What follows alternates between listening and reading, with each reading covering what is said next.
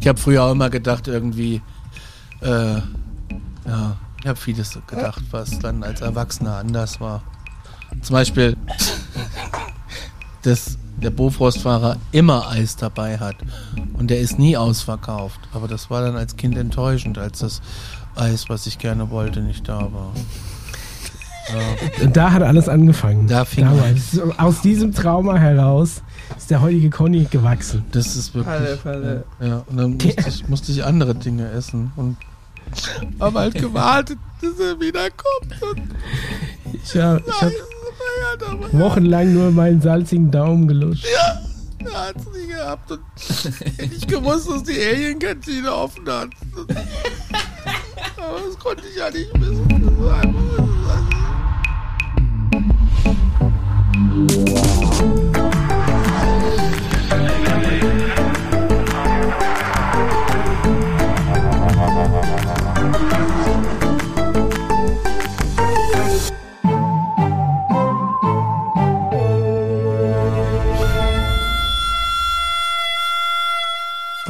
Hoppala, äh, Folge 50. Ground Zero Was von Connys Psyche. ist, ist, ist der Bofrost-Vorfall damals. 1900, weiß ich nicht, 89. Ja, Project Bro, Bofrost. Bo, Bo. alle Walle. Da gab es ja noch ja. Eismann und Butterblom. Sagt mir alles nichts. Das war alles zu teuer für uns. Ja. So ein Quatsch hat nicht. Ja, ja. Aber äh, großartig. Ja, herzlich willkommen zur Alarmstufe Beige Folge 50. Pickepacke vollgepackt mit den folgenden Stichworten.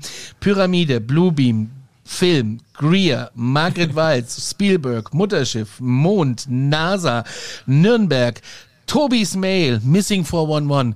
Wow, da bleibt keine Hose trocken. Und ich würde sagen, ähm, wir, wir ich habe ich hab Jetlag. Hast du die Pyramiden ah. auch erwähnt? Ja, habe ich. Hab ah. ich ich habe ich hab äh, Jetlag und äh, wäre ich Calm Guys, würde ich es singen, aber ich kann es nicht.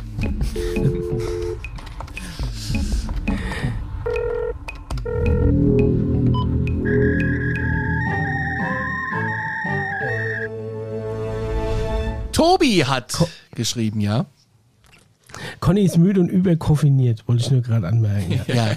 Falls sich die Leute wundern, ja. Total. Gestern, gestern erst aus, aus dem Urlaub zurückgekommen. Da muss man ihm ein bisschen nachsehen, ja. Ja, ich äh, bin, äh, ich habe jetzt, also was die Amis gelernt haben in den letzten Jahren ist, also als auch so während äh, Corona haben sie die Zeit genutzt und haben Kaffee kochen gelernt. Dafür Was, haben, auf ja, einmal? Ja, nicht mehr braunes Wasser, sondern wirklich richtiger Kaffee. Nur das mit dem Bier kriegen sie immer noch nicht auf die Kette. Sieht immer wieder aus wie Plürre. Also das, weiß auch nicht, so abgestandenes. Ja, da hast du ein Bild gepostet. Da habe ich mir auch gedacht, da hatte meine letzte Urinprobe mehr Schaumkrone. Alter, Alter. Sah auf jeden Fall sehr unappetitlich okay, Aber ja. mal weg davon und äh, zurück zu den wichtigen es, Themen. Es sah aber auch wirklich so aus. Ich habe das Bild nicht gesehen. Es hat auch geschmeckt. Naja, ähm, so. Äh, der Tobi hat uns geschrieben und hat gesagt, er hofft, er hat unsere Mail bekommen, äh, die er noch auf die alte Mail geschrieben hatte. Oh, anscheinend nicht. Scheinbar nicht. nee. Ähm, und ähm, er ist jetzt auf unseren Podcast gestoßen, er freut sich auf die neueste Folge, die ist ja jetzt da. Und äh, die meisten Fragen haben sich beantwortet, schreibt er äh, mit den Folgen, die er gehört hat. Nun tatsächlich, die Hauptfrage ist noch ungeklärt. Dr.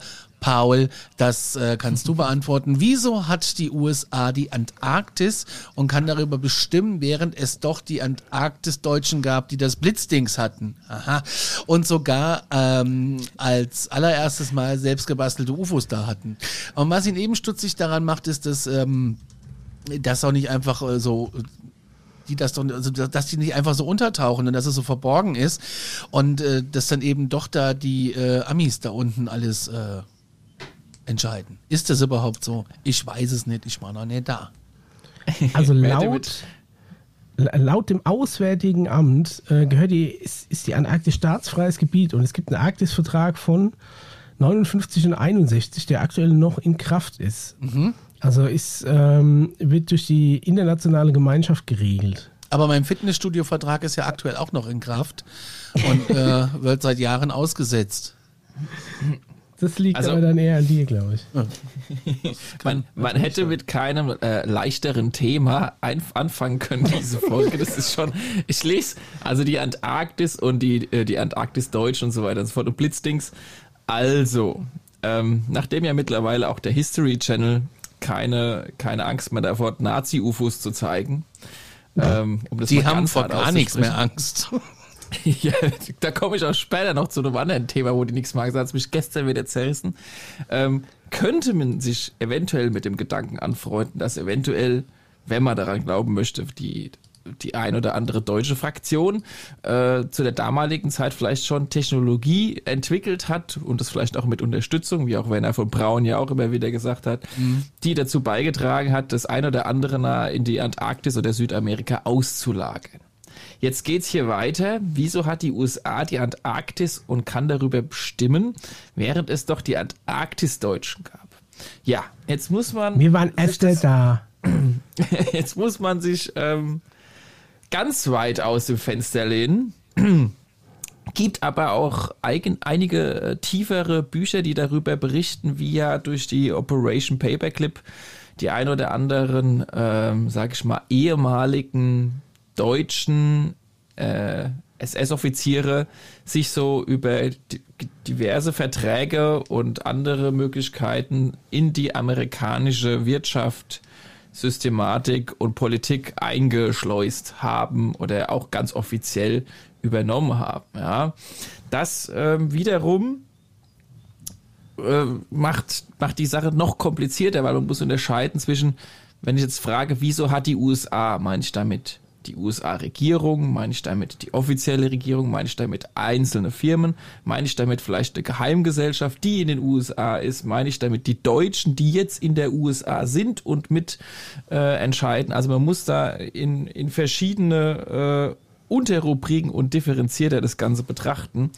Ähm, und Dr. Seller hat ein ganz, ganz äh, interessantes Buch darüber geschrieben, auch über die Vorkommnisse in der Antarktis, das ich nur empfehlen kann ähm, da mal reinzuschnuppern und wer mehr Details über Operation Paperclip wissen will, also es gibt auch unzählige Bücher, die darauf hindeuten, wie quasi, ähm, sage ich mal, gewisses Regime sich nach und nach in Amerika eingemischt hat und dort äh, die ein oder andere Sachen mitgemischt haben. Das wiederum macht die Sache äh, ein bisschen verständlicher und der Höhepunkt war dann natürlich eventuell das Vorkommnis, wenn man daran glauben möchte, als einmal über dem Weißen Haus auf einmal ein paar, in Anführungszeichen, deutsche UFOs geschwebt sind und somit quasi eine gewisse Form von Machtverhältnissen hergestellt haben. Jetzt knackt die Leitung gerade. dazu geführt hat. Es knackt. Okay. Nicht? Äh, Leute, das, wir haben folgendes, ich sag das gleich den Hörern mal vorweg, hier ist das Internet gestört.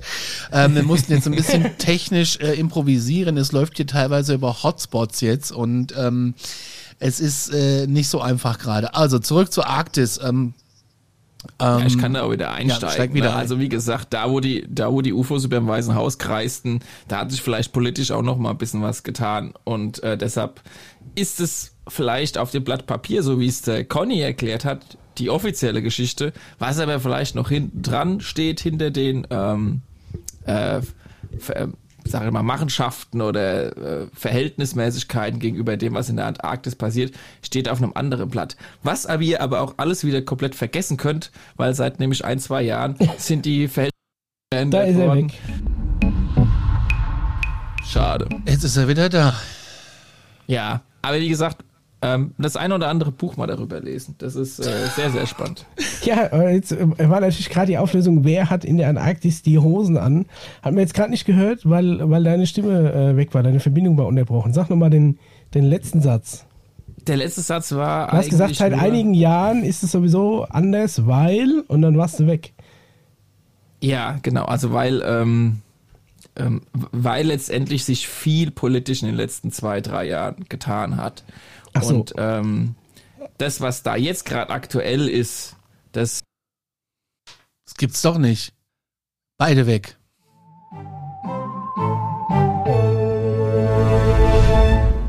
So, da seid ihr wieder. Ähm, wir haben technische Probleme heute bei der Sendung, die wird ein bisschen strange. Äh, ich darf jetzt einfach gar nichts machen. Ich kann weder mein Handy in die Hand nehmen, weil wenn ich das in die Hand nehme, dann seid ihr wieder weg. Äh, wenn ich meinen Laptop was drücke, seid ihr wieder weg. Also ich mache jetzt gar nichts. Also ich habe jetzt auch keine News vor mir. Ähm, das äh, wird eine schwierige ich, Sendung. Ich habe ein paar News da. Wird eine schwierige Sendung. Ich sage euch, wie es ist. Also zurück zur Arktis. Ähm, wer hat da jetzt, äh, immer wenn du das erzählen willst, bricht unsere Leitung zusammen. Hat das was... Vielleicht sollten wir das Thema einfach schnell Thema einfach überspringen. Also sagen wir mal, äh, so wie ich das rausgehört habe, Beziehungsstatus, it's complicated. Es hat sich in den letzten ja. Jahren viel getan, hatte Paul gesagt. Ähm, ist nicht eindeutig, wer die Hosen anhat, zumindest ähm, offiziell gibt es ja den Arktis-Vertrag und es ist, äh, wird völkerrechtlich gemeinschaftlich genutzt. So sagt es zumindest das Auswärtige Amt in Deutschland. Ja, und, ähm, und die beziehungstechnischen, politischen Gegebenheiten lassen sich, wie gesagt, vielleicht mal recherchieren beim Herr Dr. Seller, der hat ein Buch darüber geschrieben und auch andere Politiker, äh, die überhaupt nichts mit, sag ich mal, unserem Thema zu tun haben, haben auch das ein oder andere Buch mal drüber geschrieben, was da so alles krasses abgegangen ist äh, zu der damaligen, äh, bei dem Switch, als es dann die, um die Alliierten ging und wie das dann weiterging. Ähm, ja. Ja. Wir machen mal weiter. Wir machen mal weiter. Ich hoffe, wir konnten das so ein äh, Weng, wie mir hier in, äh, im Fragen gesagt, äh, Weng äh, beantworten. Dann gehen wir jetzt rüber zu den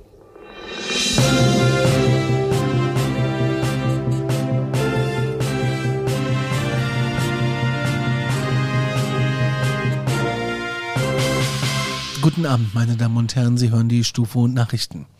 Es ist viel passiert. Es ist 44 Uhr 2. Ähm, so, wir sind. Was? ja, Paul hat einfach. Auf welcher Umlaufbahn bist du? Deswegen ist Internet so schlecht, Conny. Bist du gar nicht im Studio? Nee, ich bin, im, äh, ich bin äh, äh bei Cassiopeia. Äh, da gab es heute 20% auf alles, auch auf Tiernahrung. Und äh, da habe ich gedacht, da bleibe ich doch mal ein bisschen länger, weil der Sprit ist auch so billig. Ja. Also, Pentagon-Chef sagt, dass das außerirdische, dass ein außerirdisches Mutterschiff äh, bei uns im Sonnensystem möglich ist. Was ist denn das für eine Schlagzeile? Und es besteht wohl die Möglichkeit, dass außerirdische Mutterschiffe und kleinere Sonden so Planeten in unserem Sonnensystem besuchen, wie der Leiter des nicht identifizierten Luftphänomen-Forschungsbüros des Pentagons in einem am Dienstag geteilten Berichtsentwurf feststellte. Was ist denn ein Berichtsentwurf. So könnte ein Bericht aussehen? Ja, es ist genauso schwammig wie zu sagen, es besteht die Möglichkeit oder es könnte sein. Es kann viel sein. Also ich weiß auch nicht. Kann sein, dass ich halt morgen so ins Fitnessstudio gehe. Kann, aber auch nicht könnte sein. sein. Die Wahrscheinlichkeit besteht. Es könnte aber ja. auch sein, dass die Alien-Kantine immer näher rückt. Das, ja. Ja, solange es da äh, Dr. Pepper Sherry äh, gibt und äh, Pepsi Wild Sherry in Dietform, bin ich da vollkommen für zu haben. Äh, weiter geht's. Aber dem, äh, ja. prinzipiell von der, von, von der Newsmeldung nochmal. Es ist äh, es ist schon sehr schwammig formuliert alles. Ne? Also ähm, wenn, ja. wenn man sich diesen äh, Text dann auch mal weiter durchliest, das war von der Military Times der Artikel. Ne? Mhm, mhm. Ähm, Geht es ja auch darum, äh, wieder um unseren alten Freund, den Oumuamua. Avi Löb. Ne? Der dann quasi, genau, Avi Löb wird ja da auch da äh, löbend erwähnt.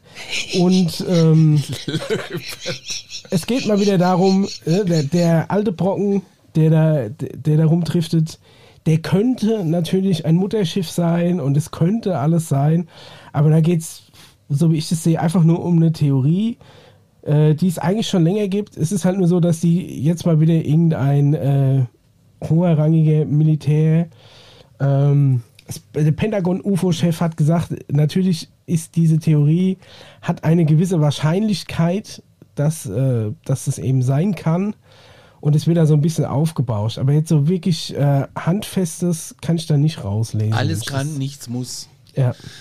Ein künstliches interstellares Objekt könnte möglicherweise ein übergeordnetes, äh, äh, ähm, ja, so ein, so ein, so ein, so ein, das ist ja komisch übersetzt, ähm, so ein Mutterschiff halt sein, das während seines nahen Durchgangs zur Erde viele kleinere Sonden freisetzt. Ein operatives Konstrukt, das nicht ähm, allzu unähnlich von NASA-Missionen ist.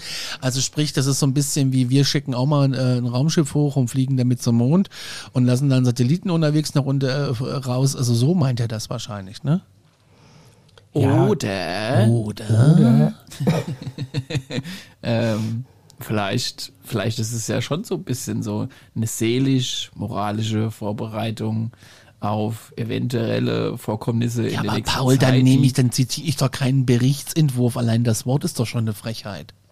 Ja, es geht ja auch erstmal nur um die Vorbereitung des Bewusstseins, dass sowas eventuell äh, erstmal existieren könnte, dass sowas eventuell vielleicht auf dem Weg sein könnte, dass solche Dinge erstmal vielleicht auch da draußen unterwegs sind und ähm, die vielleicht auch unterschiedlich aussehen können, mal als Brocken, mal als Raumschiff Enterprise, wer weiß.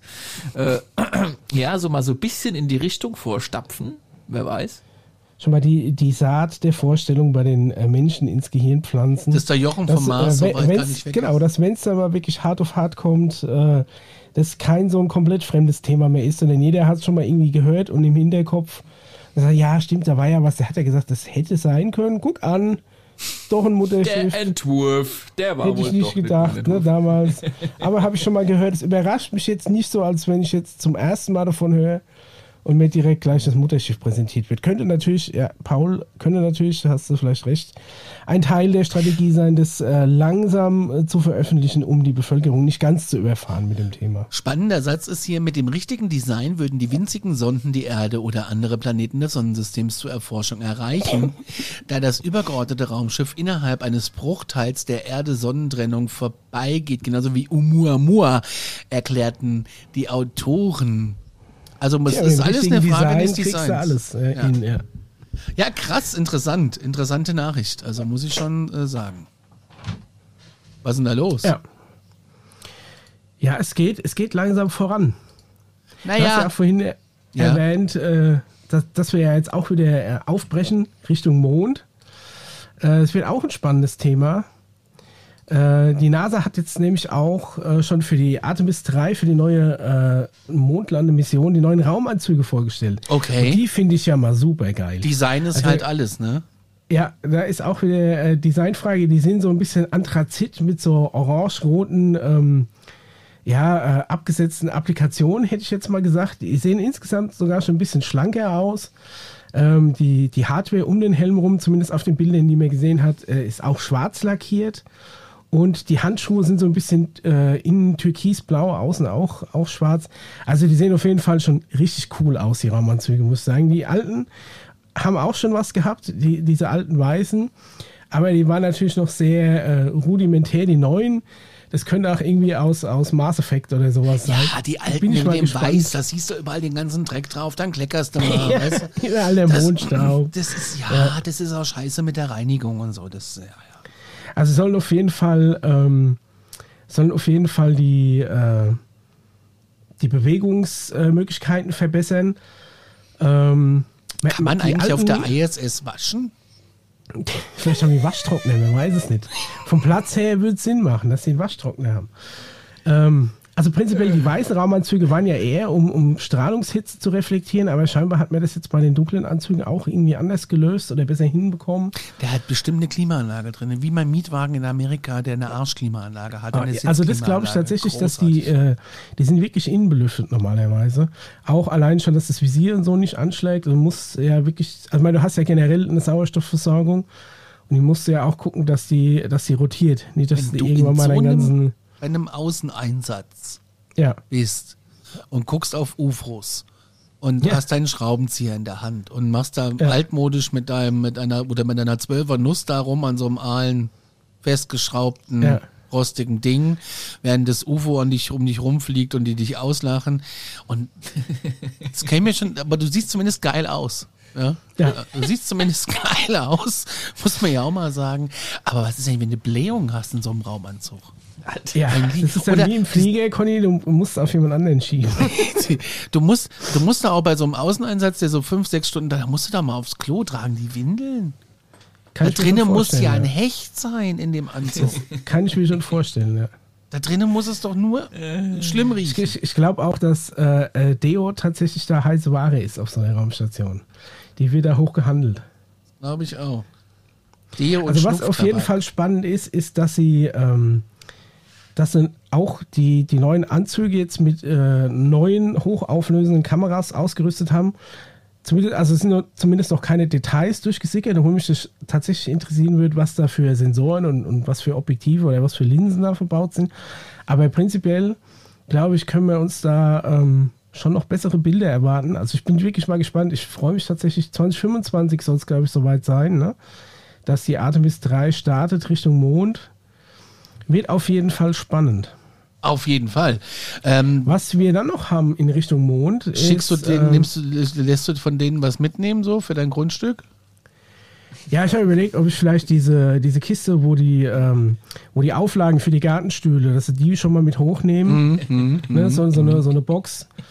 Ähm, das, das in meinem Vorgarten, da tue ich dann die, die Auflagen immer rein, weil das ja immer die Sonne und die Farbe schießt dann so ab. Ja, das ist auch ne, besser, wenn du da so eine. Vom Mond, ja, besser ist ne, das. Sonst, sonst bleichen die so aus. Und da habe ich gedacht, dann lass mir die Kiste schon mal hochfliegen und dann ja, kann ich ja. dann die Sitzauflagen da rein tun. Das ist sehr gut kombiniert, also wirklich, muss ich schon. Ich wollte es erst via Virgin Orbit machen, ja. aber kam auch diese Woche als News, Virgin Orbit ist pleite.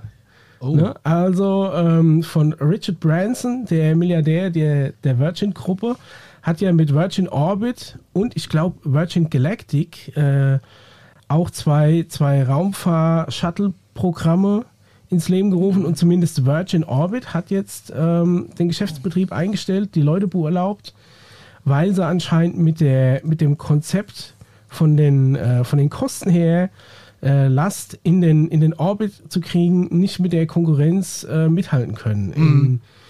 In, äh, da in erster Linie mit SpaceX wohl.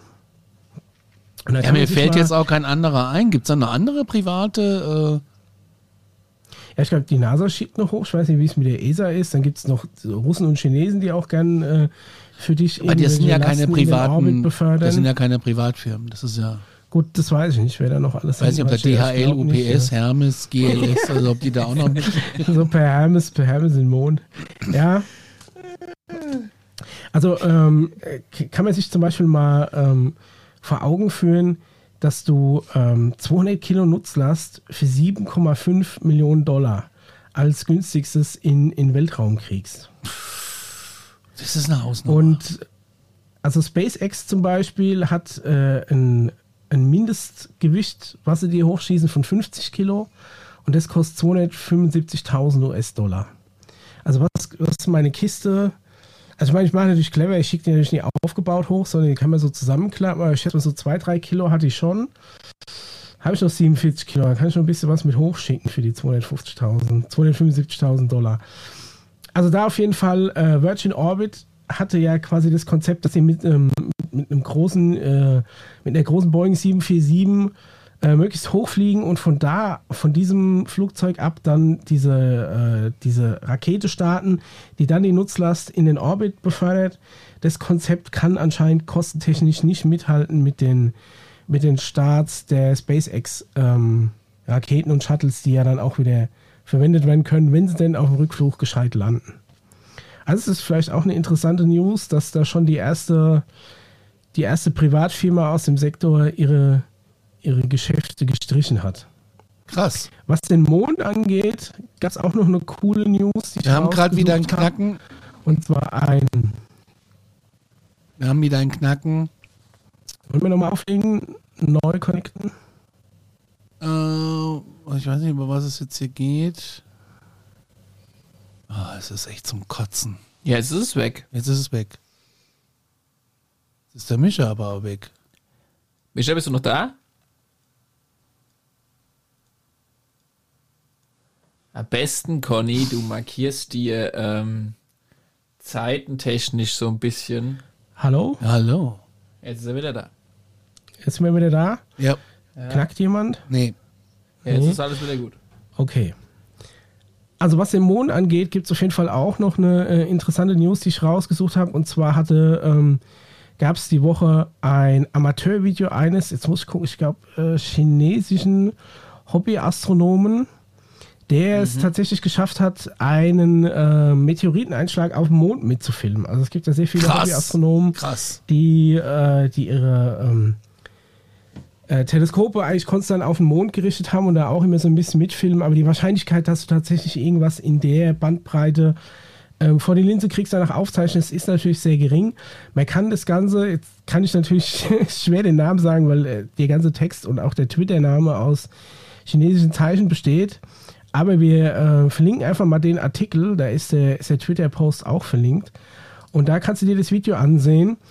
Und es ist jetzt weniger spektakulär, als man sich vielleicht vorstellt. Du siehst den Mond in einer äh, sehr verrauschten Videoaufnahme, was natürlich daran liegt, dass es tatsächlich die dunkle Seite äh, des Mondes war, die gefilmt wurde. Also nicht die dunkle Seite, aber die war zu der Zeit im Schatten.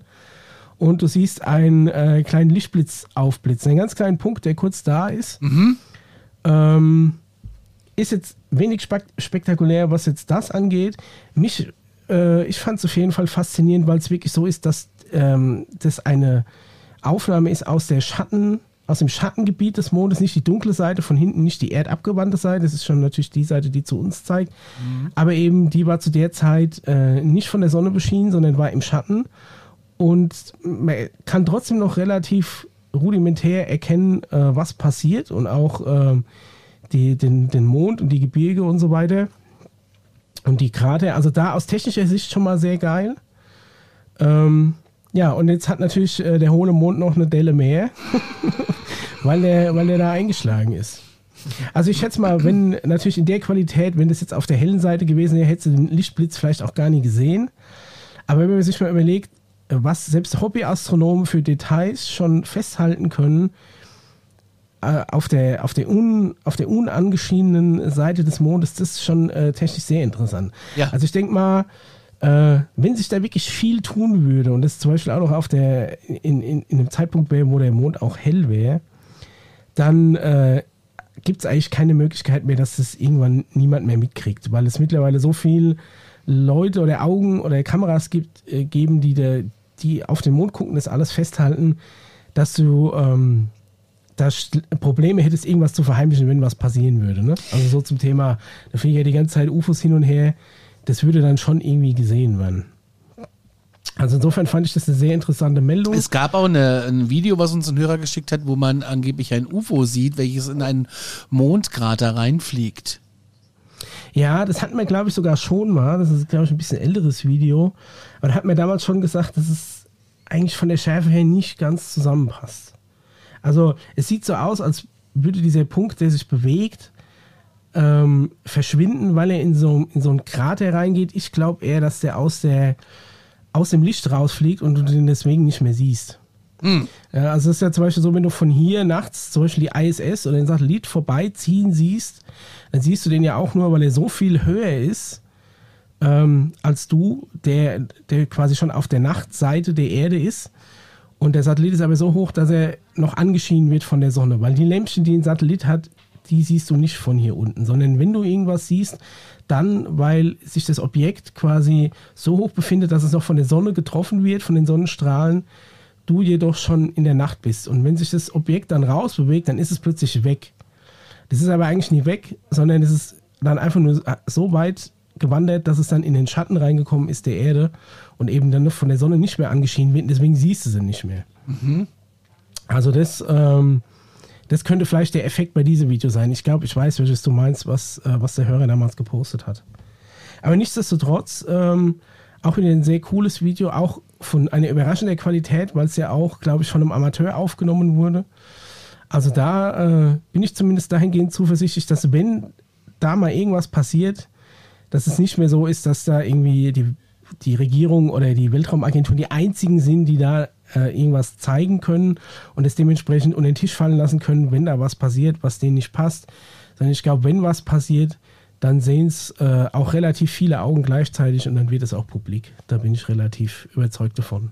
Der Jochen vom Mars bald auf dem Mond. Ja. Pa Paul, ähm, du hattest noch äh, was mit ähm, Stephen Greer, der war irgendwo zu Gast. Ja, ähm, der Kelle gibt ja auch nicht auf. Ne?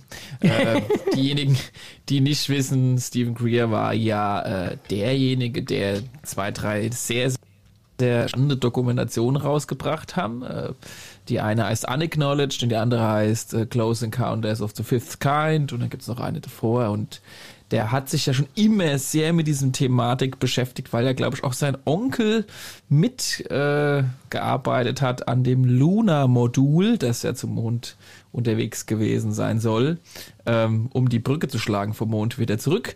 Und er natürlich auch einige krasse Sachen äh, an Start gebracht hat. Und damals ähm, hat er ja das große ähm, die Press Club Event gemacht.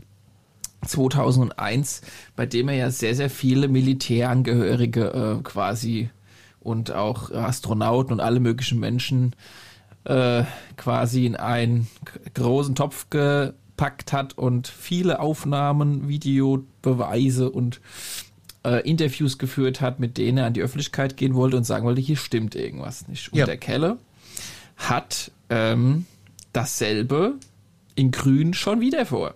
Am 10. Juni 2023 wird es wiederum in Washington, DC, eine historische Disclosure-Konferenz geben, bei dem er wieder jede Menge Menschen einlädt. Und das Ganze soll noch in Kombination mit einer weiteren Dokumentation von ihm sein.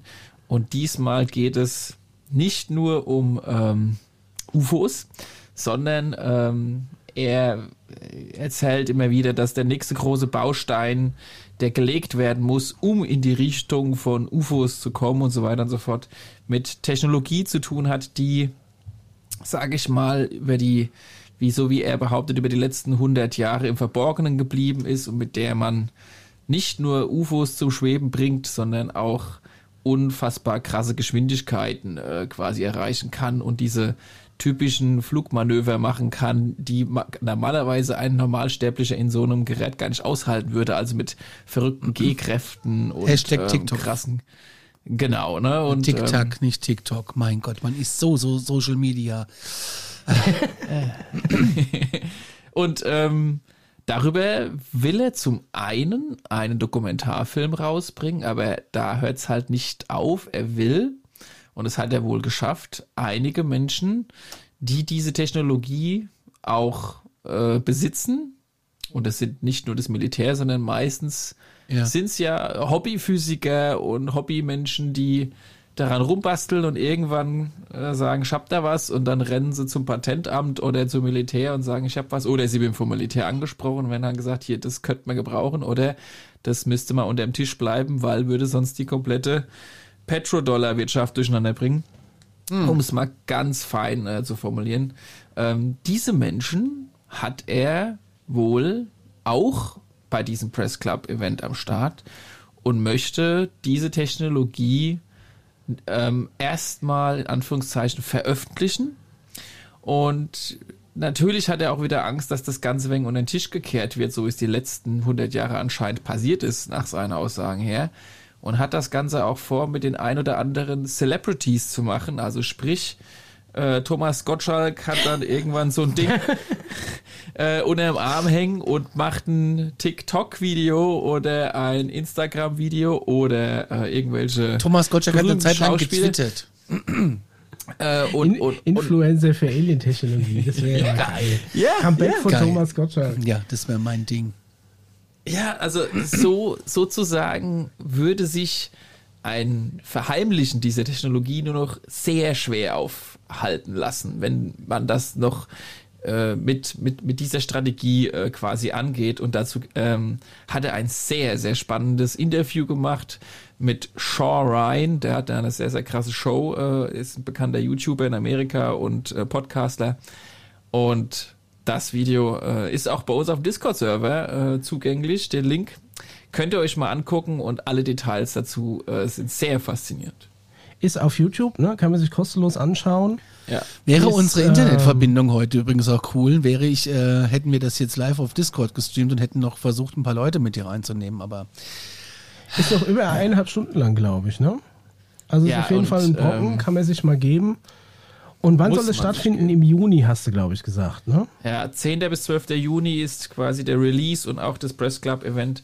Wenn nicht bis dahin noch irgendwas Lustiges passiert was das Ganze schon wieder verzögern könnte. Ja. Also, es bleibt spannend. Wir haben ein neues Datum, auf das wir uns freuen können. Aber nur zur Technologie wohlgemerkt, ne? Ja, wenn die Technologie ja mal draußen ist, dann ist der Rest ja nur noch ein Katzensprung normal. Es ist ein also. großer Brocken. Technologie als äh, Übergangsmittel, ähm, was, was, was ein großer Baustein von noch anderen Bausteinen sein wird. Aber da kommen wir ja dann gleich noch, wenn wir über die Cheops-Pyramide sprechen. Ja, dann sprechen wir doch über die Cheops-Pyramide. Äh, was, okay. ist, was ist denn da los? Ja, da gab es äh, auch äh, große Sensation. Äh, Anfang März haben, äh, haben Wissenschaftler verkündet, sie haben eine neue Kammer in der Cheops-Pyramide entdeckt. Mhm. Also es ist äh, wirklich erstaunlich. Ich hätte jetzt eigentlich gedacht, dass das, dass das ganze Gebilde schon so gut wie es geht durchleuchtet ist und ich bin ja froh, ich bin ja froh, dass sogar du das sagst. Also ja, ehrlich, ich, äh, wir haben 2023, hoppla, wir haben eine Kammer übersehen, du jetzt, äh, Hildegard, jetzt wo du sagst, sehe ich so, ach du, Himmelswillen, du, Kammer schon mehr, oh mein Gott. Leute, also kommt schon. Ja gut, aber noch hat man nichts Großes drin gefunden. Man konnte noch nicht rein, man ist wie gesagt einfach über so eine über so, über so einen Kamerawurm, sag ich mal, ne, mit so einem äh, ja, wie mit so einem Art, wie, wie nennt man das? Periskop? Nee, Stethoskop, weiß ja. ich nicht. Halt mit so, einer, mit, mit, so einer Kamera in diese Kamera rein. Es ist eine Kamera mit einem Giebeldach, also quasi ein, ein Spitzdach. Ähm, 2,30 Meter hoch an der höchsten Stelle und 2,10 Meter breit. Die Länge, glaube ich, auch irgendwas so um die 3 bis 4 Meter. Aber es ist jetzt nichts drin in der Kammer, ne? Also, und es ist eine komplett eingema äh, eingemauerte Kammer. Gibt es zumindest keinen offensichtlichen Zugang, so wie man das sieht. Aber es gibt einige Bilder da draus. Ähm, jetzt, jetzt die große Frage: Was hat man mit der Kamera vorgehabt? Für was war die mal da? Warum hat man sie aufgegeben? Die Kamera befindet sich ähm, oberhalb des Eingangs, der auch normalerweise für, von den ganzen Touristen genutzt wird. Ist einfach oben drüber noch eine Kammer gewesen.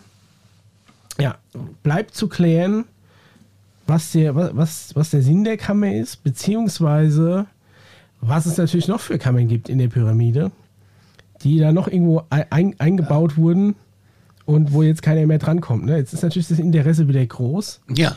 Interessant auch dazu. Jetzt kommen sie alle wieder mit ihren ja. Interessen an Pyramiden. Ich habe die ganze Zeit gesagt, da gibt es noch eine Kammer und so. Das ist wahrscheinlich einfach nur die Besenkammer gewesen, weil man dann gesagt hat, komm, bevor ich da irgendwie noch einen Raum mehr putzen will, mach, mach das Ding zu, braucht keine Sau, wir haben ja schon genug.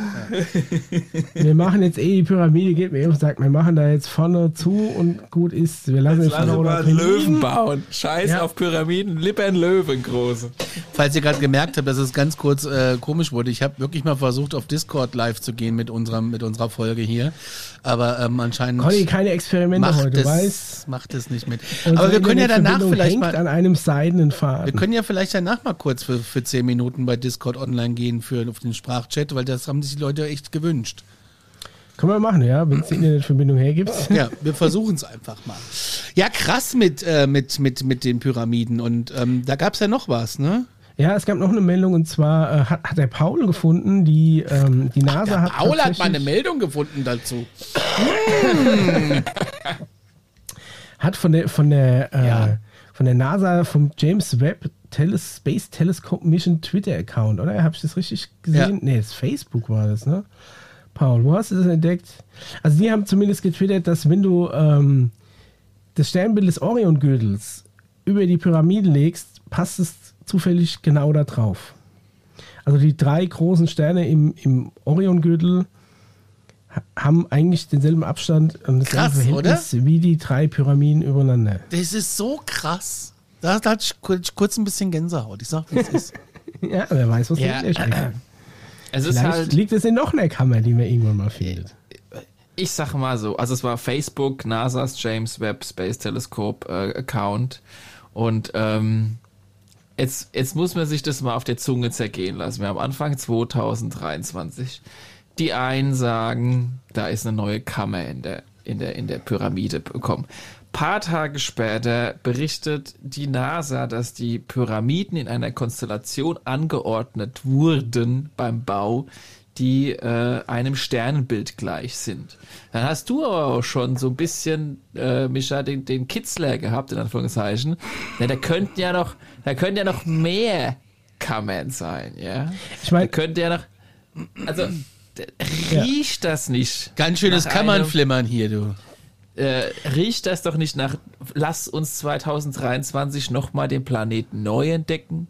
Das haben wir vielleicht doch was übersehen. Könnten wir jetzt mal langsam akzeptieren, dass die ein oder anderen Zusammenhänge vielleicht nicht nur Zufall sind?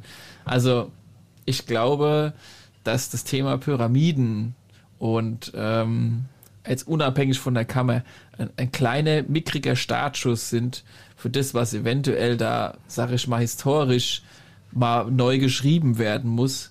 Und das ist der andere Baustein, von dem ich gesprochen habe. Es ist jetzt nicht nur die Technologie, die, die neu aufgesetzt werden muss, sondern auch die, die Geschichte des Planeten Erde, die Geschichte der Bau der Pyramiden, die Geschichte äh, über das, was vielleicht noch im Wasser versteckt ist und lauter solche Geschichten, die wird jetzt gerade erstmal wird erstmal die Tür aufgemacht. Also, also ich sage nicht, dass, dass die Übereinstimmung des Layouts äh, mit dem Sternbild Zufall ist.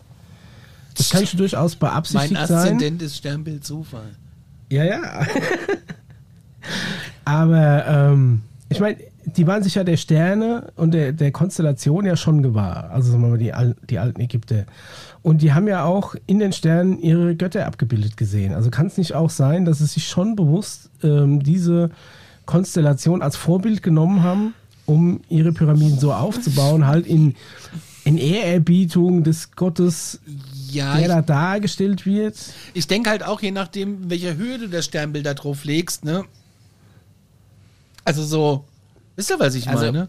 Naja, also wir haben ja. So ein Overlay. Wir haben ja auch anpassen. Wir haben ja schon mal eine Folge gemacht über die Pyramiden. Wisst ihr das noch? Ja, wir haben 50 Folgen gemacht. Okay, ich sag dir, welche Folge es ist. Es ist Folge, Folge 12. Ja. Oh Langweilige Stein. 30 Folgen her. Langweilige Steinhaufen oder hieß, Achtung, schalte mal fest, langweilige Steinhaufen oder Alienkraftwerk, das Geheimnis der Pyramiden. Und da haben wir ja auch da haben wir noch Fernsehen gemacht, oder? Da, da haben wir noch ja. Fernsehen gemacht. Und da haben wir auch drüber gesprochen also beziehungsweise äh, in den Raum ge ge wurde geworfen. Ja. Ist jetzt äh, da auch noch die Lichtgeschwindigkeit verbaut und noch andere wichtige mathematische Parameter und der Kammerabstände und äh, Ja, wir haben aber auch gesagt, dass man sich viel schön rechnen kann, ne? Also ja, genau. Also, Sachen äh, sind, sind bestimmt äh, beabsichtigt, manche Zufall und manche ergeben sich mhm. ganz natürlich aus der Geometrie des Dreiecks, der Quadrate vielleicht. Also so, ja, ich kann mich noch grob dran erinnern, jetzt ohne tatsächlich ja, noch Einzelheiten ja. parat zu und, haben. Und diese, diese Einzelheiten, die wir da besprochen haben, die Frage ist, wie lange bleiben die noch so Zufall? Ja? Oder vielleicht, vielleicht bleiben die kein Zufall mehr 2023. Wenn noch andere Sachen, die in der Pyramide und vor allem unter der Pyramide sind, an die Öffentlichkeit demnächst geraten könnten. Müssen wir halt mal warten.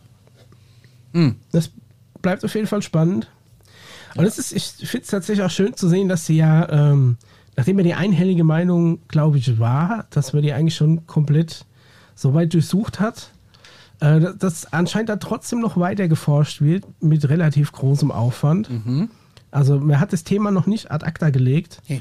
und man hat auch kein Problem, äh, neu, neue Fundsachen kundzutun. Also insofern, ähm, ja, ist spannend, ist ob ja da noch mehr kommt. Vielleicht liegt da jetzt auch mehr Fokus drauf. Ist, ist die Frage nicht eher so, warum jetzt oder wieso wurden, also ich meine, du hast ja auch ein bisschen geschmunzelt oder gestutzt, als es hieß, oh, was, noch eine Kammer, haben wir die übersehen. Ähm, muss man vielleicht auch mal recherchieren, wer denn die, die Aufsichtsbehörde für archäologische Ausgraben in Ägypten ist und ob da nicht eventuell auch noch eine Organisation dahinter steht, die gewisse Sachen zulässt, die in die Bücher geschrieben werden sollen mhm. und vielleicht auch vielleicht auch sagt, das dürfen wir noch nicht. Meinst du, da hat jemand einen Tipp gegeben? So, ey, Klingt nee, schon Leute, so, ne? Guck doch mal da vielleicht. Ja. ja, oder vielleicht ist diese Organisation jetzt auch dazu verpflichtet, ihre Sachen, die sie bisher die letzten 100 Jahre nicht so öffentlich machen durfte, jetzt ähm, zu öffnen. Ja, also ich meine, die einen sagen, da sind auch die ein oder anderen äh, äh, Freimaurerorganisation mit inkludiert in diesen äh, archäologischen, ähm, sag ich mal, politischen Strängen, die in Ägypten da herrschen. Weiß man nicht. Muss man, mal, muss man vielleicht mal recherchieren. Also du meinst, es ist vielleicht auch ein, ein Tropfen im großen Fass der weltweiten langsamen Disclosure-Bewegung. Das hast du jetzt gesagt. ah, wer weiß nicht, wer weiß nicht. Die weltweit langsam vorantreibende Disclosure-Bewegung. Es hat geklopft. Wort. Hallo? Bei mir nicht. Ja. Irgendwo hat es geklopft. Vielleicht ist es auch schon was, ja, okay, das hat schon wieder geklappt. Ähm, dann ähm, sind wir damit durch. Wir haben nämlich noch ein paar Punkte auf dem Plan hier, ihr lieben Nasen. Und, wir, wir, hatten noch eine News, die ganz interessant war. Ja, wir haben noch Bluebeam, wir haben noch den Film, wir haben die Margret Walz, wir haben den ah, Spielberg ja, okay. noch. Also es ist schon noch ein bisschen oh. was. Und Missing 411 und haben ja noch ein Thema, meine Herren. Okay, let's go. Also, was war mit Bluebeam? Also das ist eigentlich kurz und knapp abhandeln, weil wir hatten es ja in der letzten, letzten Folge, glaube ich, davon gehabt. Und prompt zwei, drei Wochen später hat der Mischa was in der Tagesschau gefunden gehabt. Ja, die ja. Tagesschau. Ja, Wenn es die Tagesschau schon sagt, dann muss was dran sein. Wenn es die Tagesschau schon sagt, ja. Was hat sie denn gesagt? Ja, ich äh, bin auch gerade am zurückscrollen. Denke genau. Ja, sie hat nicht mehr zusammenfassend, um es kurz und knapp zu machen, eigentlich das gesagt, was wir in der Folge gesagt haben, mehr oder weniger. Haben aber halt auch gesagt, dass das halt alles so ein bisschen naja, mit, mit, mit, sag ich mal, Entspanntheit zu betrachten wäre, weil wie soll sowas schon passieren? Und, und, und um es kurz runterzubrechen, Operation Bluebeam in zwei Sätzen war ja die Annahme, dass eventuell so eine Art Alien-Invasion äh, genutzt werden könnte, um eine globale, in Anführungszeichen, Weltherrschaft an sich reißen zu können. Ja, aber das äh, ist doch. Ähm, ja, aber ich fand es zumindest interessant, dass in der Tagesschau diese Project Blue Beam, ich sag mal, in Anführungszeichen Verschwörungstheorie tatsächlich namentlich Erwähnung gefunden hat. Ne? Weil ja man könnte das ja, äh, ähm, ja. Es, es ist ja schon ein bisschen ein Adel, wenn tatsächlich das von der, von der Tagesschau so aufgegriffen wird, ne? wo man ja denkt, da wird ja alles, was nur halbwegs, vielleicht halb sein oder unseriös ist, äh, nicht erwähnt oder unter den Tisch fallen lassen. Ich finde leider jetzt meinen Link auch nicht mehr. Es, äh, war auf jeden Fall halt so, dass äh, Bluebeam auf jeden Fall tatsächlich genau so eben erwähnt wurde mit dem Wortlaut. Da hieß es nicht von irgendwelchen Verschwörungstheoretikern in irgendeiner Weltuntergangsfantasie genutzt, sondern die, man hat wirklich dieses, diese Theorie beim Namen genannt und das fand ich zumindest damals ähm, erstaunlich. Ja. Deswegen Was ja eventuell die, die Annahme äh, unterstreichen könnte, dass es diese Art von Operation was ja letztendlich ja auch ein militärisches Wort ist, ja, hm. ähm, in, in gewisser Weise vielleicht schon mal wenigstens auf dem Blatt, Blatt Papier irgendwo als Entwurf, um es mal wieder äh, damit zu formulieren, Berichtentwurf äh, vielleicht schon mal irgendwie so äh, vielleicht existiert hat oder äh, genau, also es ist kein reines Hirngespinst von irgendeinem ja. Typ, der sich was zusammenfantasiert. Tja, ja. aber es ist schon eine ganz diffuse Geschichte. Ja, also Tagesschau wird auch immer unseriös. Ey. Was ist nur los? Dann ähm, haben wir äh, gab es in der ZDF-Mediathek einen Film über die Margret Walz, die das gleiche Verrückte macht wie der äh, Paul, nämlich in der Cessna über den Atlantik zu fliegen. äh, gab's, äh, könnt ihr auch euch äh, anhören auf Alarmstufe Beige, äh, Folge, weiß ich gar nicht welche. Ähm, da ist aber Gast Paul und da reden wir übers Fliegen und das ist super interessant.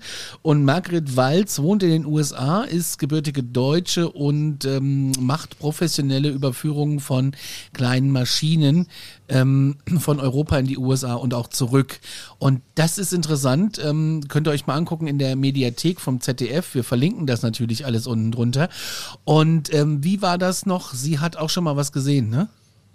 Also das Spannende ist eigentlich, dass diese, diese Dokumentation eigentlich überhaupt gar nichts mit unserem äh, Thema zu tun hat, sondern dass es da eigentlich äh, prinzipiell über das Überführen von Flugzeugen, in dem Fall, sie arbeitet ja als Überführerin für einen äh, Luftfahrzeughersteller TBM und bringt die fertigen Produkte zu den Käufern und wenn die in Amerika sind und die Firma ist aber in Europa, muss das Flugzeug ja irgendwie darüber geflogen werden. Genau. Und, äh, Übrigens, ach, und die Frage ist, was hat das, was hat das mit unserem Thema zu tun? Ne?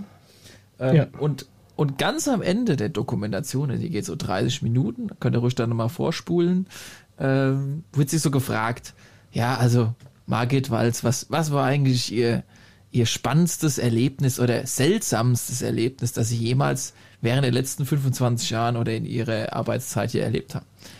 Ja, und dann äh, führt sie eine sehr, sehr spannende äh, äh, Begegnung aus. Sie hatte erzählt, dass sie ähm, da jetzt eigentlich nicht drüber reden würde, so einfach, aber sie hat da was erlebt und es wäre halt so vonstatten gegangen, dass sie da in dem Flugzeug saß, also in Nähe von dem, sag ich mal, Grönland, Nordpol-Ecke halt, ne, diesen Slot, man fliegt ja da über die nördlichen Blue Line.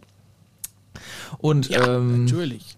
Ja, und da hat sie, ähm, da hat sie gesagt, sie fühlt eine Anwesenheit bei sich.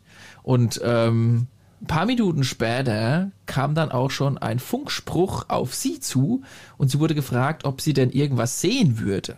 Mhm. Ja, sie gesagt, sie hat dann gesagt, ich gesagt, ja, sehen tut sie jetzt nicht und sie wollte natürlich auch in dem Funk jetzt nicht unseriös wirken. Was dann äh, zur Folge hatte, dass sie dieses Anwesenheitsgefühl dann nach ein paar Minuten war wieder weg und sie ist gelandet und sie wurde dann direkt ähm, empfangen von ein paar netten Herren in Uniform und wurde gesagt, sie soll doch mal bitte kurz mitkommen, sie würden mal was zeigen. Naja, dann wurden ihr Radarbilderaufnahmen gezeigt, wie doch ein äh, sich leuchtendes, schnelles Objekt wohl bei sich, äh, bei ihrem Flug wohl für zehn Minuten an ihrer Seite entlang geflogen ist und dann nach diesen zehn Minuten mit einer wohl unglaublichen Beschleunigung und Geschwindigkeit wieder komplett weggeflogen ist.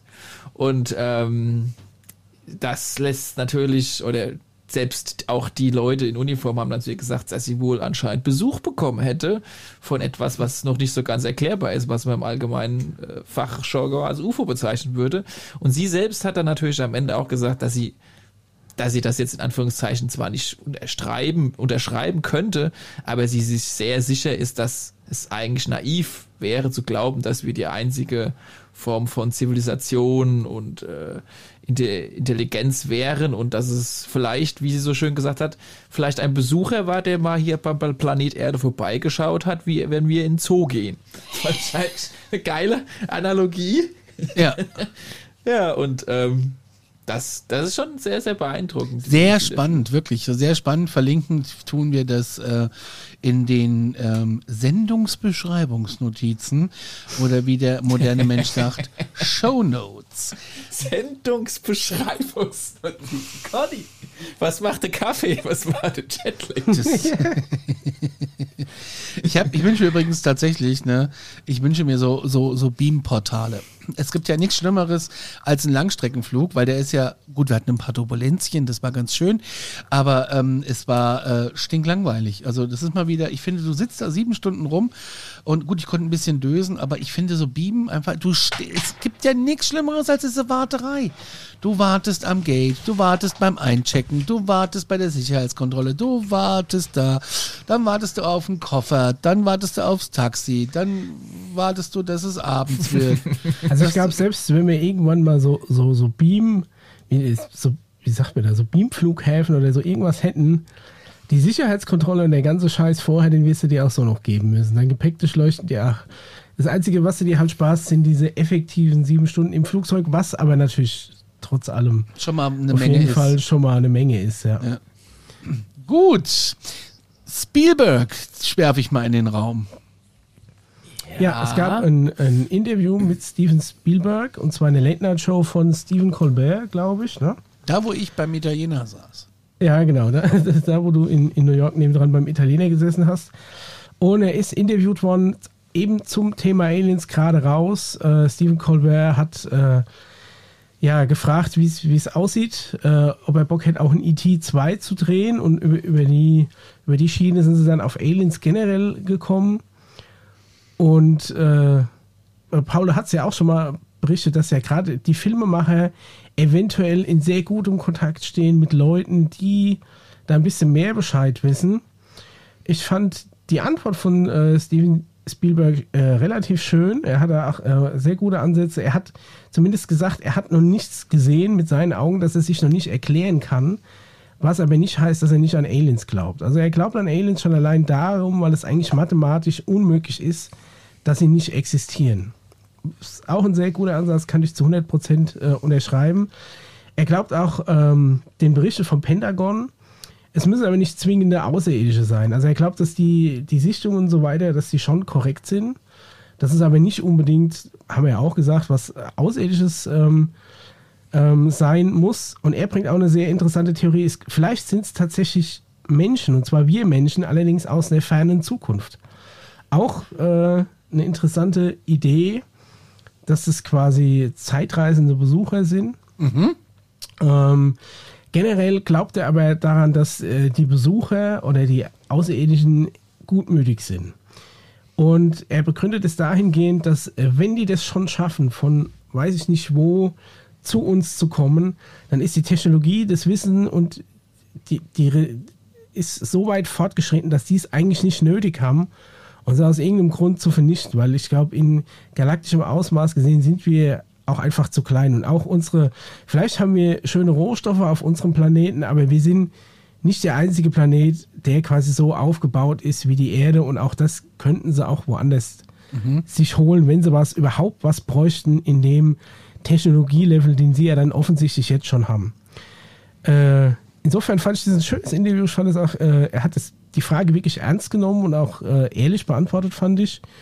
Und da wir ja gerade so äh, öfter mal, gerade Spielberg und auch äh, damals Kubrick und so weiter, die eben die, die großen Weltraumfilme gedreht haben, zumindest als so halbwegs Mitwissende geführt haben, ist es schön, mal sowas ernsthaft von so jemandem zu hören. Also ich, ich fand es okay, ich kann mich mit, der, mit den Aussagen echt anfreunden.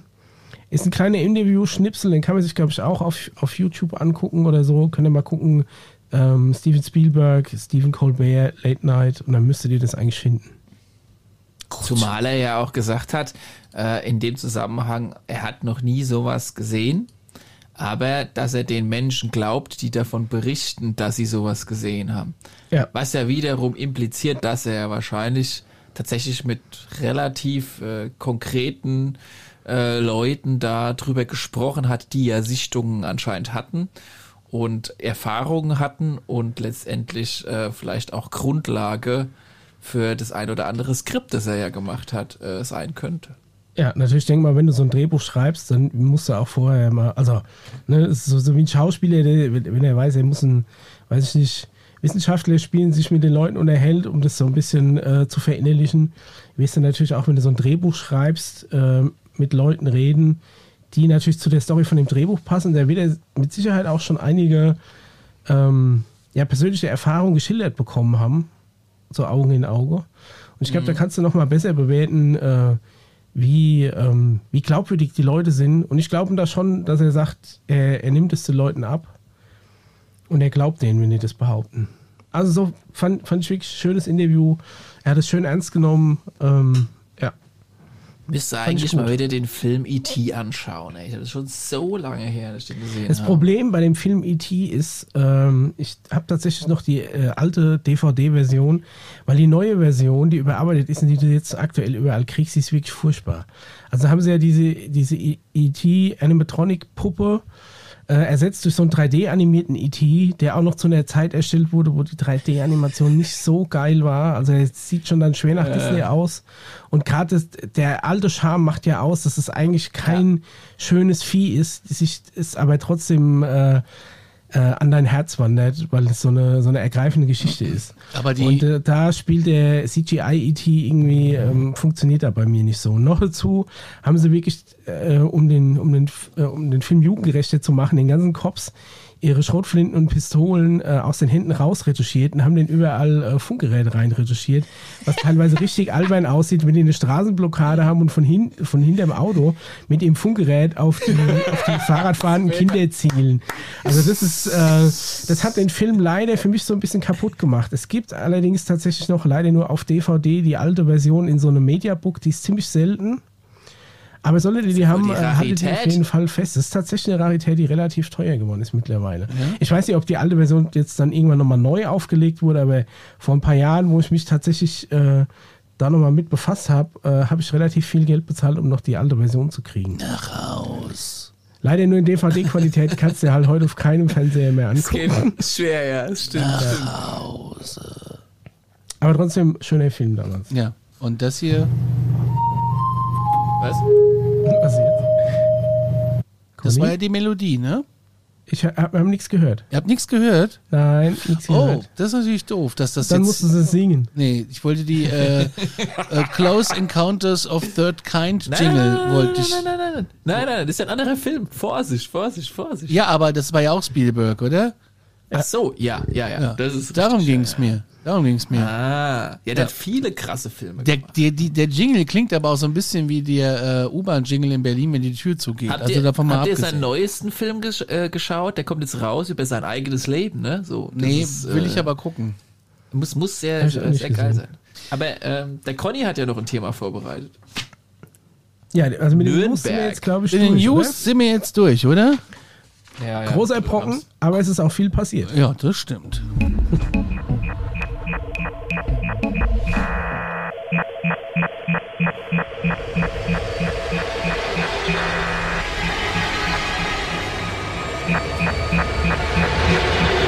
Jesus. ich hatte das Gefühl, der wird immer gruseliger, immer ja, länger. Ja.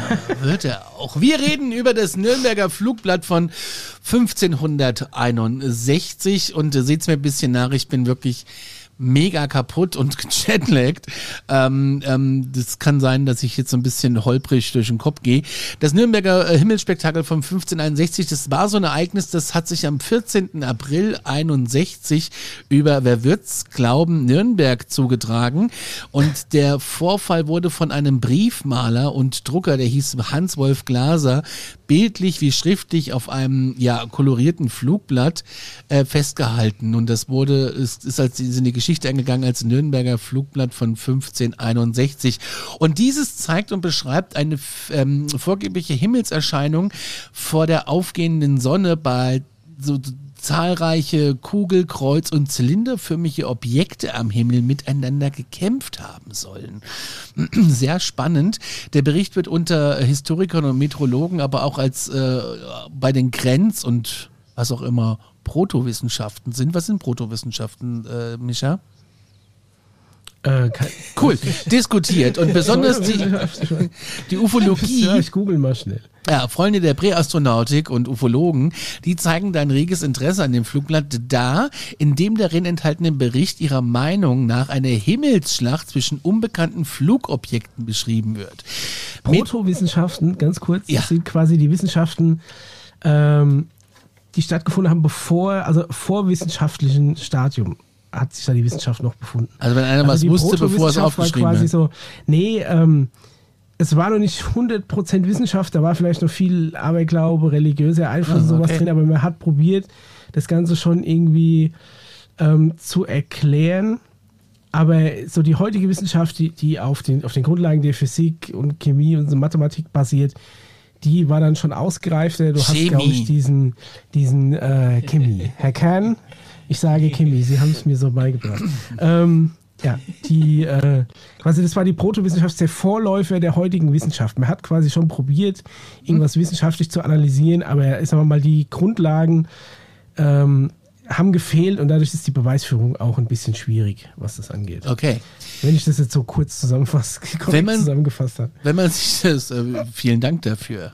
Ähm, wenn man sich das Flugblatt so anschaut, da ist die obere Hälfte ähm, handkoloriert und hat so einen großförmigen Holzschnitt, das ist so die dominante Hälfte.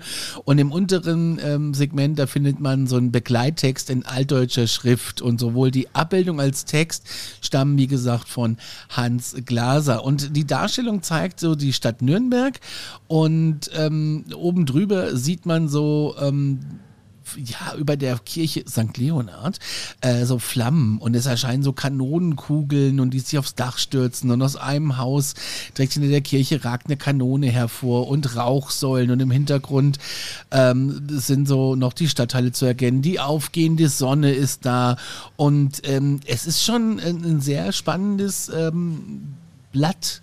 Ich weiß ja nicht, ob das schon Yellow Press damals war, ob das der Vorgänger ist von Yellow Press. Was meint ihr? Also von so, oder Clickbait? Also prinzipiell diese Flugblätter ähm, war natürlich auch sehr populistisch aufgemacht. Ähm, unterstützt natürlich auch diese religiöse Weltanschauung, weil ja da auch, äh, also generell so Flugblätter gab es ja öfter mal zu irgendwelchen Ereignissen und Themen, ne, und die ja meistens so ein bisschen ähm, auch kirchlich geprägt haben, um die Menschen dran zu erinnern, ne, wieder in die Kirche gehen, nicht zu viel zu sündigen, so diese, diese religiösen Themen aufrechtzuerhalten. Ja, dass du halt echt dich immer schlecht fühlen musst. Also prinzipiell ähm, sehr spannend ist äh, am besten für alle Hörer, äh, wenn ihr mal kurz Zeit habt, googelt mal Nürnberger Flugblatt äh, 1561, dann kommt ihr auf jeden Fall da raus. Auf Wikipedia gibt es auch einen ganz guten Scan äh, dieser, dieser Grafik und des Flugblattes. Äh, prominent ist natürlich in dieser, in, in der Bildhälfte ähm, die Sonne. Hinter der Sonne sieht man zwei große Bögen, die, äh, sagen wir mal, nach oben gerichtet sind. Mhm. Und auch noch auffällig ist ein ich sag jetzt mal, großer schwarzer Doppelpfeil. Also da ist jetzt wirklich ähm, ein Haufen los. Man sieht einen Haufen so Rohre und Kugeln. Ähm, jetzt ist natürlich die Sache, wie interpre interpretiert man das? Ne? Also jetzt aus, aus religiöser Sicht, jeder sieht da so ein bisschen was drin, was natürlich in Die Frage ist, wie interpretiert das, wie interpretiert das Scully und wie interpretieren wir das? Also das ist natürlich jetzt die Frage, die wir uns alle stellen. Ähm, ich habe die Übersetzung ins moderne Hochdeutsch da. Mhm. Ähm, Seid, seid ihr beide noch in der Leitung? Ja, lass mal ja, ja, hau raus. Okay, also ich, ich lese die jetzt mal vor. Im mhm. Jahre 1561, am 14. April gegen Morgen, zwischen Tagesanbruch und darauf, so morgens zwischen 4 und 5 auf der, auf der der Uhr halt, ne, ist an der Sonne, gerade als sie aufging, ein gar schreckliches Gesicht erschienen und zu Nürnberg in der Stadt, vor dem Tor und auf dem Land von vielen Männern und Frauen gesehen worden. Zuerst erschienen mit der Sonne zwei blutrote, äh, zwei blutrote, halbrunde Striche, darunter bogenförmig und wie der abnehmende Mond oben wie unten die Sonne schimmernd, auf jeder Seite Blutfarben. Das ist schon mal, also ein Blutmond gibt's ja heute auch. Den siehst du aber ja. eher nachts. Ne? Also wenn er sehr nah am Horizont ist, ne, durch, die, durch die Krümmung und durch die Verschiebung der, der Wellenlänge wird er dann rot und sehr groß. Mhm. Das Phänomen nimmt aber dann ab, wenn der, wenn er sich vom Horizont entfernt. Aber warst du fertig? Nee. Willst du noch weiterlesen? Ringsherum um die Sonne waren zahlreiche, teils bläuliche oder eisernfarbene wie auch schwarze runde Kugeln zu sehen.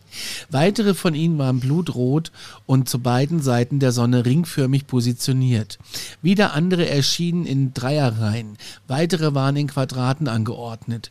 Zwischen letzteren waren blutrote Kreuze zu sehen, und zwischen all diesen Kugeln und Kreuzen waren blutrote Striemen im Hintergrund zu erkennen. In diesem Bild mischten sich auch äh, geschmeidige, hohle Rohre. Auch waren da drei große Rohre, eins zur linken Hand, eins zur rechten stehend und ein drittes über dem Ganzen. Und in, in diesen großen Rohren waren vier oder mehr Kugeln zu sehen. Das alles hat angefangen miteinander zu streiten. Die Kugeln seien zunächst in die Sonne hineingeflogen, dann wieder heraus und haben, sind gegeneinander geprallt. Bald hätten auch die großen Rohre begonnen, Kugeln abzufeuern und einander sich zu beschießen. Eine gute Stunde lang habe alles miteinander heftigst gestritten und gekämpft, sei dabei aber vor der Sonne auf und niedergestiegen und habe sich bis zur Erschöpfung abgemüht. Schließlich seien, wie berichtet wurde, alle Objekte langsam vom, Bimmel, vom Himmel herab, vom Himmel, Objekte vom Himmel herab auf die Erde gesunken. Also wollen sie alles in Brand setzen und ähm, ja, aber äh, das ist doch strange, ne? Und äh, aber solche Zeichen bedeuten, was solche Zeichen bedeuten, weiß einfach Gott. Ist krass, oder? Ja, also da gibt es ja jetzt prinzipiell mehrere Theorien dazu.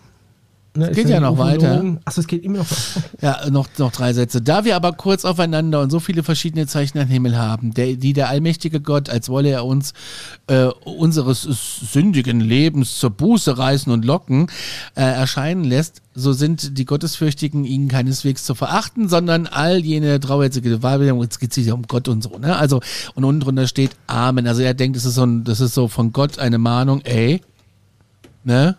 Hände ja. weg vom Schritt und immer mal äh, vielleicht ein bisschen mehr in die Bibel gucken oder so. Ich weiß es nicht. Ja. Man möge mir den schlechten Scherz verzeihen. Aber es ist doch, es ist doch ähm, ganz klar, was er da beschreibt. Also ich, ich habe auch ganz kurz an so ein Dreieck gedacht. An so ein ähm, an so ein UFO-Dreieck. Ja, an so ein Dreieck, ja. ja. Also es ist, ähm, es ist schon so, dass äh,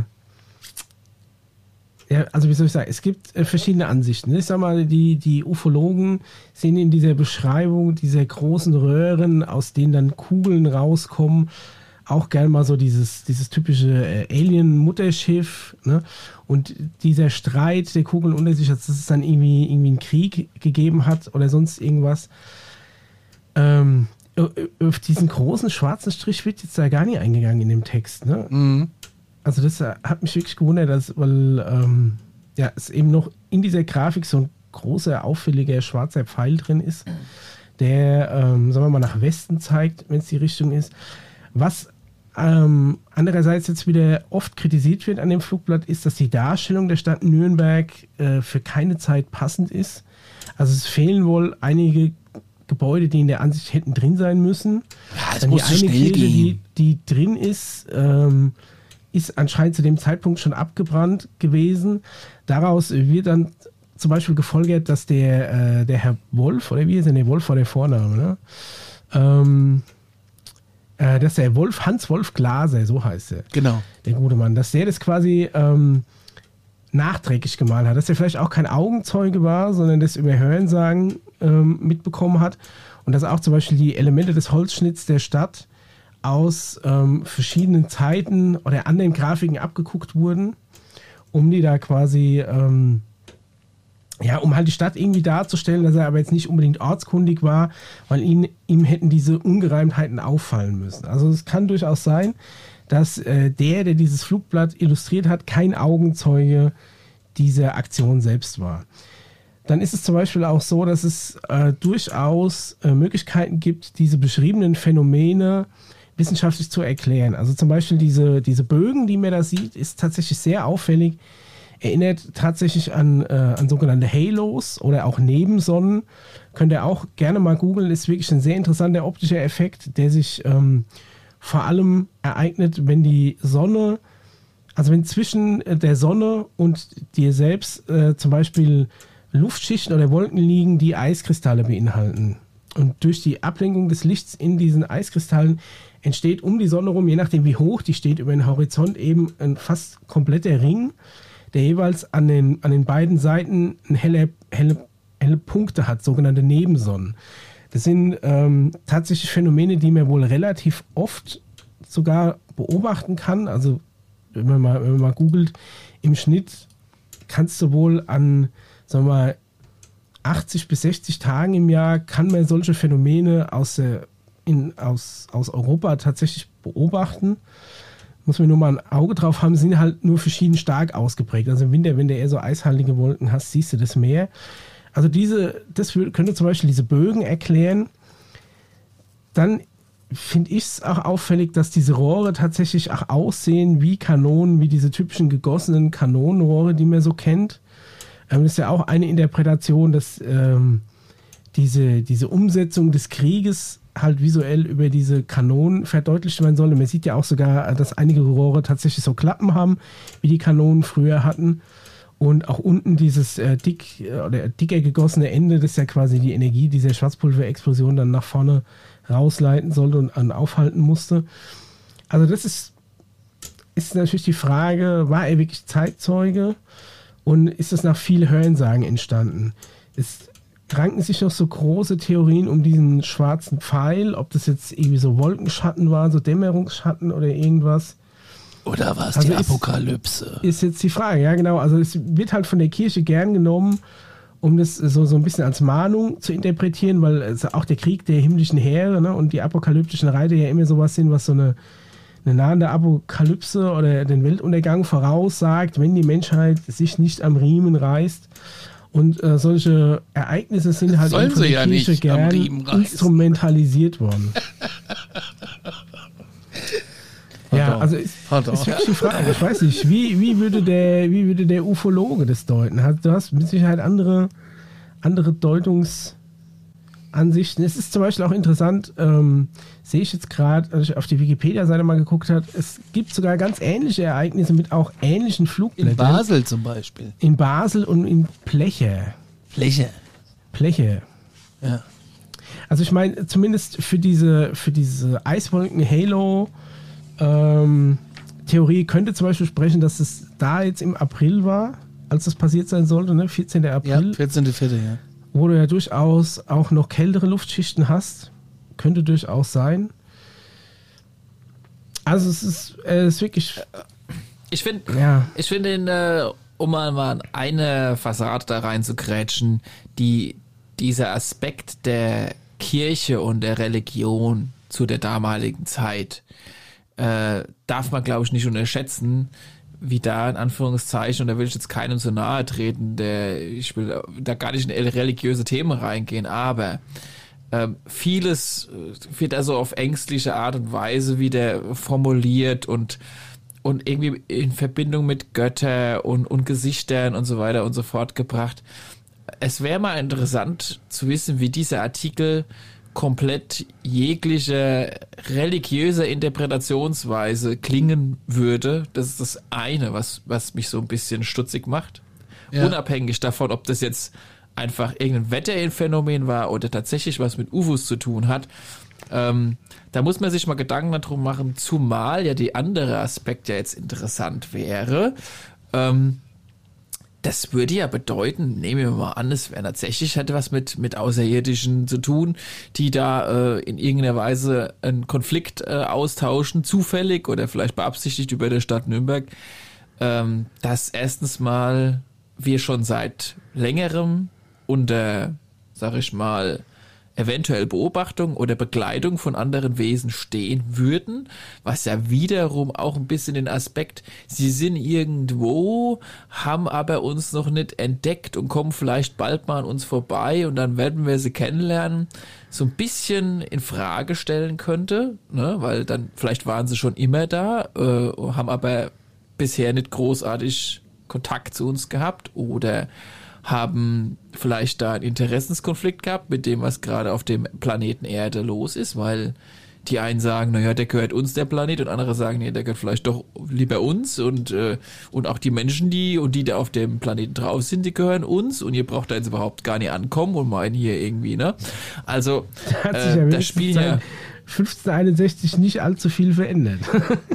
äh, das spielt das spielt ja wiederum ein, vielleicht ein historischer Aspekt oder der Baum, der Baustein von der Geschichte, von dem ich ganz vorhin erzählt habe, auch wiederum äh, eine wichtige Rolle, was, was, was es da vielleicht noch zu entdecken gäbe, was über die letzten 100, die letzten 1000, die letzten 10.000 Jahre bis äh, zurückzuführen zu Atlantis und Lemuria und Enki und Enlil, über den wir ja auch schon angerissen haben, zu sprechen kommen.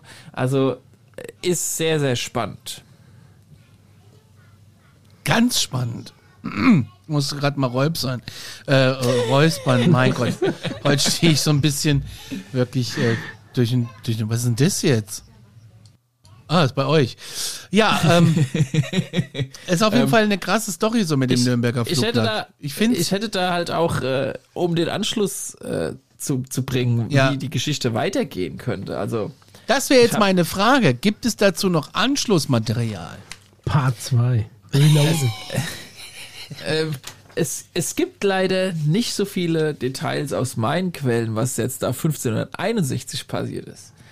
Aber ich habe extrem viel Stoff der dazu hinführt, was vielleicht 1561 passiert sein könnte und was auch noch bis in die heutige Zeit 2021 letztendlich vielleicht das Problem gewesen sein könnte, über all die Jahre, was mal zwischendrin mal ein bisschen ja, sichtbar wurde und dann vielleicht auch wieder nicht mehr sichtbar wurde, vielleicht, ich weiß es nicht genau.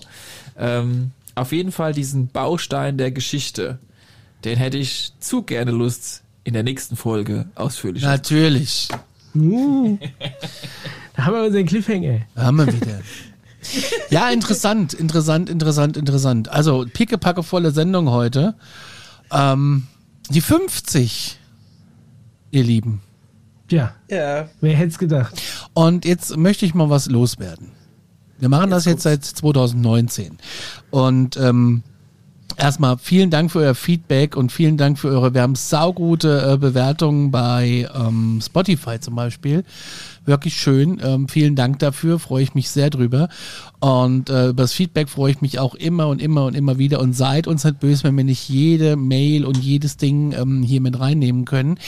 Und ähm, nochmal, wir versuchen alle vier Wochen eine Hauptfolge rauszubringen. Und alle 14 Tage versuchen der Paul und ich, ähm, euch eine, eine, ein, ein, einen Fall vorzustellen.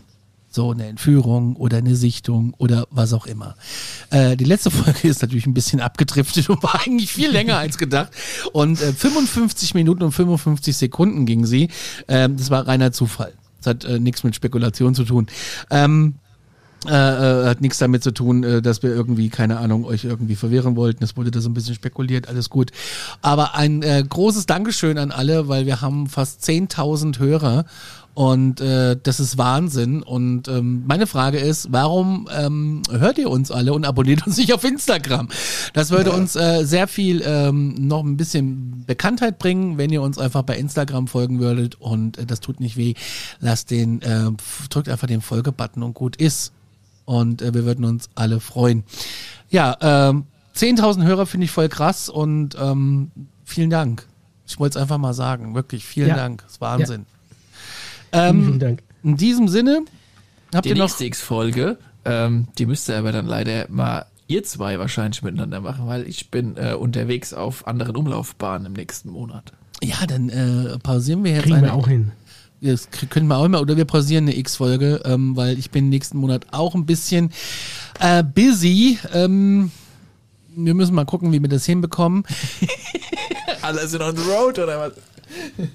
ja, es, es stehen ein paar Sachen an jetzt gerade so bei mir und ähm, Jo, äh, kriegen wir aber hin und vielleicht schaffen es der Mischa und ich ja irgendwie 10 Minuten, Viertelstunde, 20 Minuten über eine schöne Geschichte äh, zu erzählen. Oder ich erzähle euch alleine eine Geschichte, das geht ja auch theoretisch. Ja, kriegen wir schon irgendwie hin. Ja, ansonsten Problem. lese ich euch selber einen Fall vor.